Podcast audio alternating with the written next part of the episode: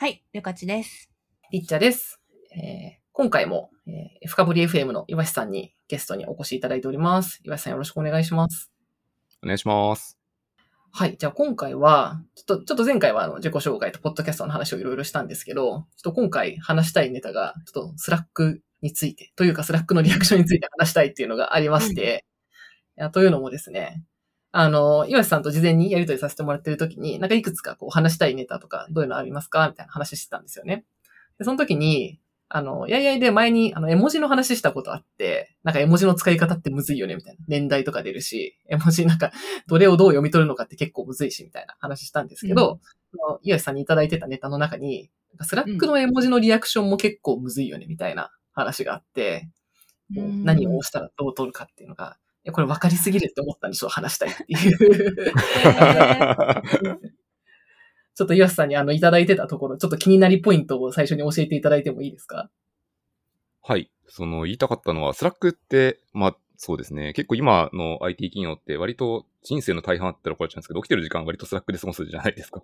結構な時間をで、めちゃくちゃ会話するときにリアクションを使えるのが、まあ、一個イノベーションだと思っています。で、カスタムリアクションとかいっぱい使えていいんですけど、リアクション絵文字の中にいくつか意味を取りづらいやつがあるんですよ。すごい多義、こう意味を複数解釈できるやつがあって、なんか代表例は、thinking face みたいな、こう、指をこう、なんだろう、顎の下につけて、顔文字で考えるみたいなやつとか、ってやつ。うん。うん。そうそう、とか、あとはうん。うん、アイズ、あの、目が二つ見てるような感じのやつで、これ何が、どういう意味があるかっていうと、例えば thinking face だと、本当に考えたいからこれをつける人もいるん。ですよね、中には。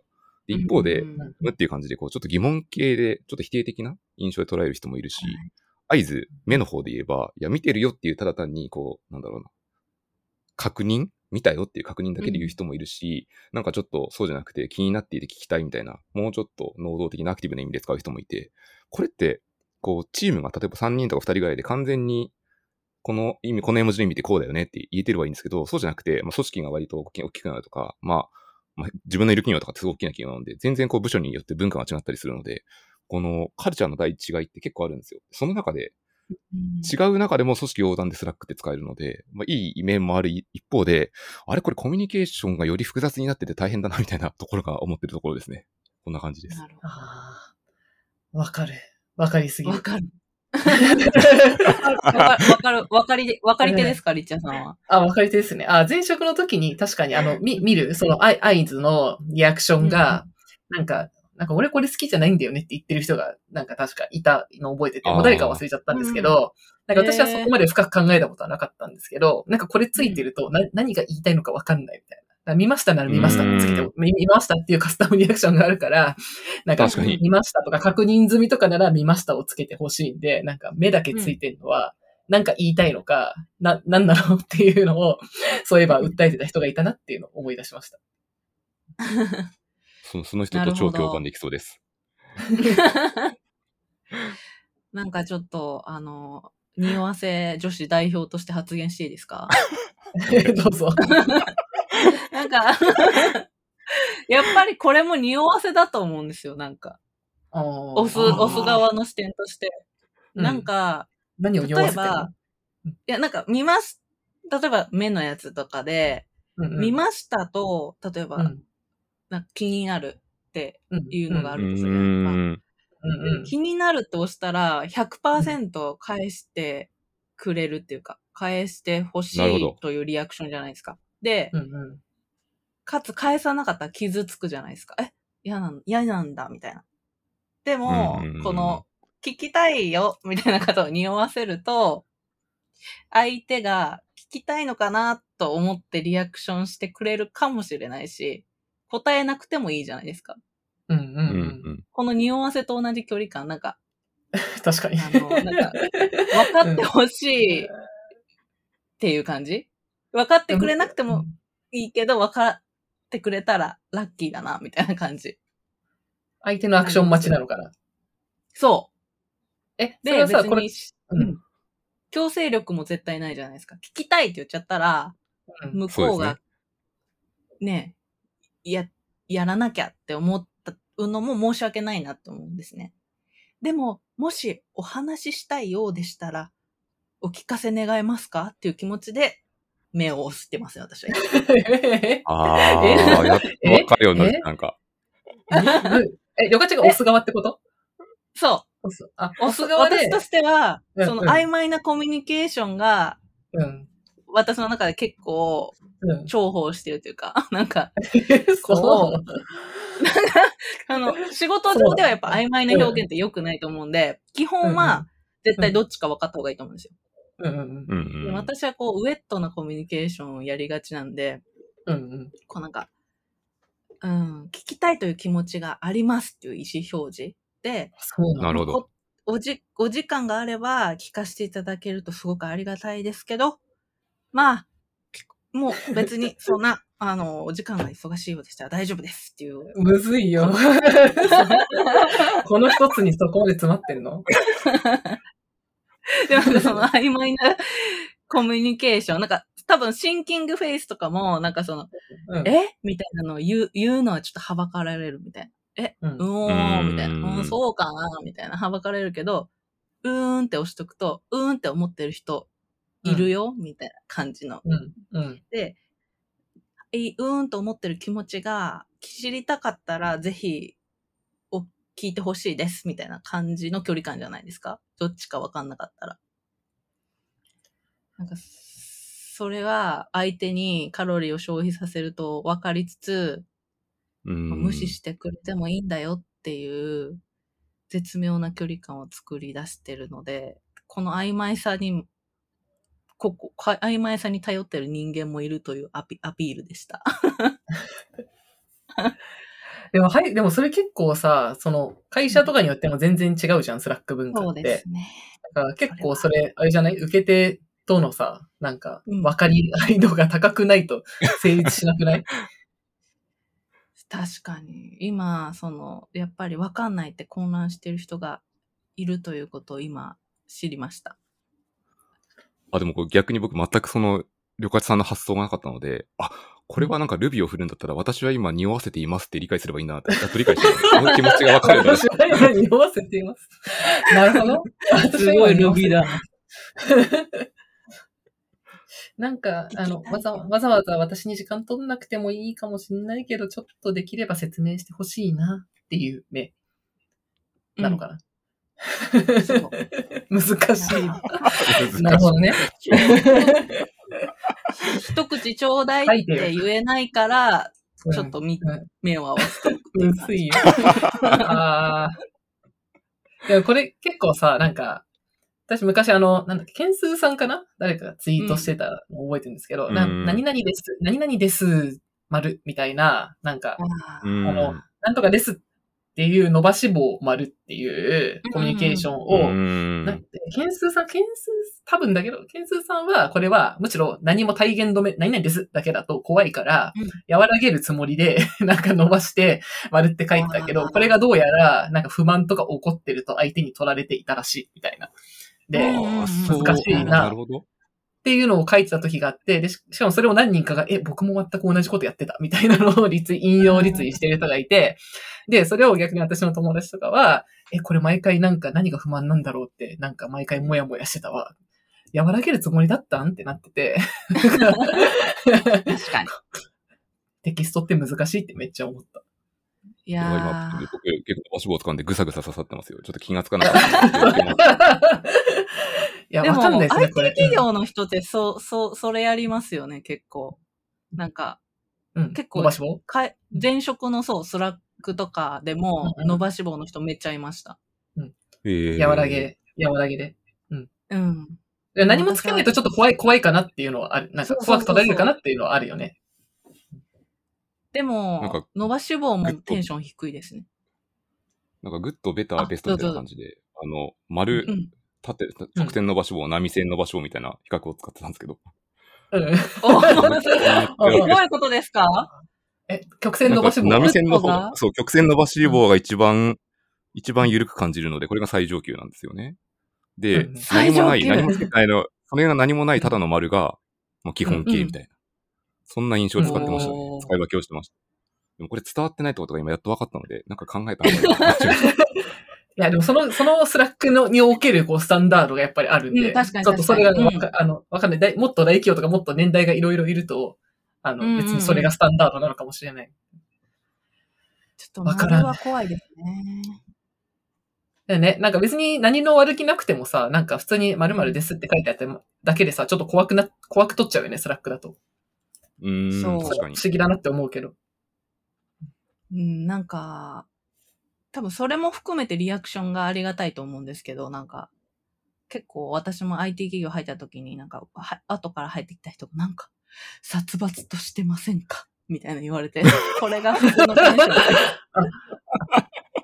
えーなんか、私昔あの、なんだっけな、会社で、前の会社で、あの、コロナ以前の日々に、あの、シャッフルランチって毎回、あの、社内のいろんな部署の人とランチに行くっていうのがあったんですよ。うんで、ランダムの組み合わせられて、で、ランダムに組み合わせられるから、最初のなんか、会話のきっかけにみんな困るんですけど、なんかそこで鉄板で盛り上がるネタっていうのが、 Slack でリアクションの絵文字のあのパレットを最初に開くと、よく使う絵文字って上位にバーって出てくるじゃないですか。あで、それをお互い見せ合うとなぜかめっちゃ盛り上がるっていうのがあって、あ、えーあなたこれ使うんだ、みたいな。あ、わかる、これよく使うよね、とかなって、で、そしたらその時、なんか PM は、あの、土下座絵文字を使いすぎみたいな、なんか、人に頼み事が、頼み事が多い人はめちゃめちゃ土下座しているとか、なんか、そ、それだけすごい記憶に残ってる。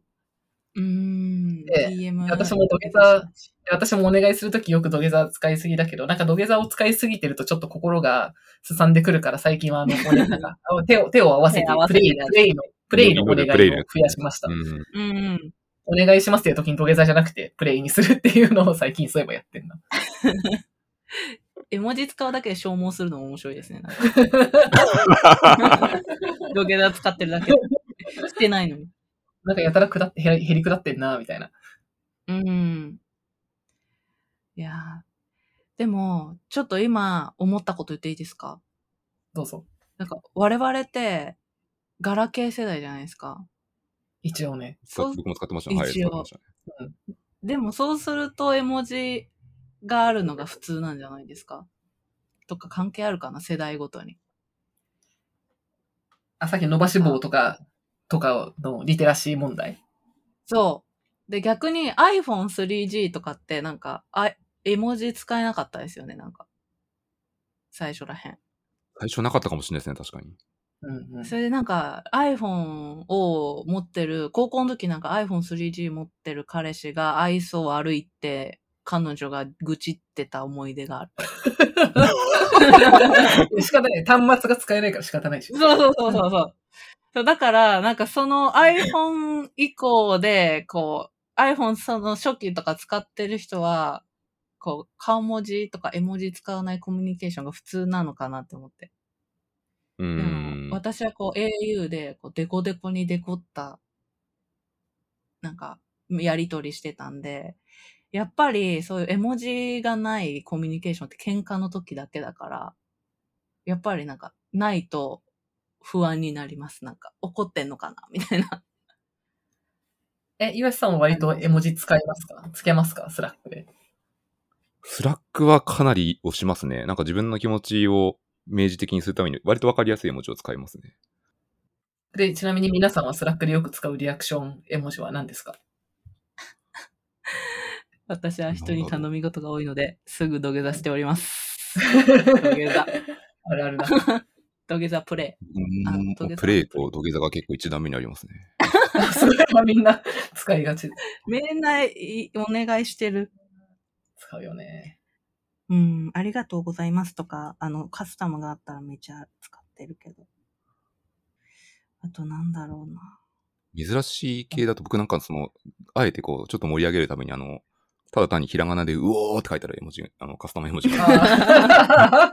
すごい、でもそれ使いどころ確かに結構ある。これを使いまくってますね。これ使いすぎてたら、あの、へ自分社内の技術顧問であの、和田拓人さんって超有名な TR さんって人がいるんですけど、うんうんうん岩佐さんが叫ぶだけの人になってしまったって言われたことがあったんで、ちょっと減らして。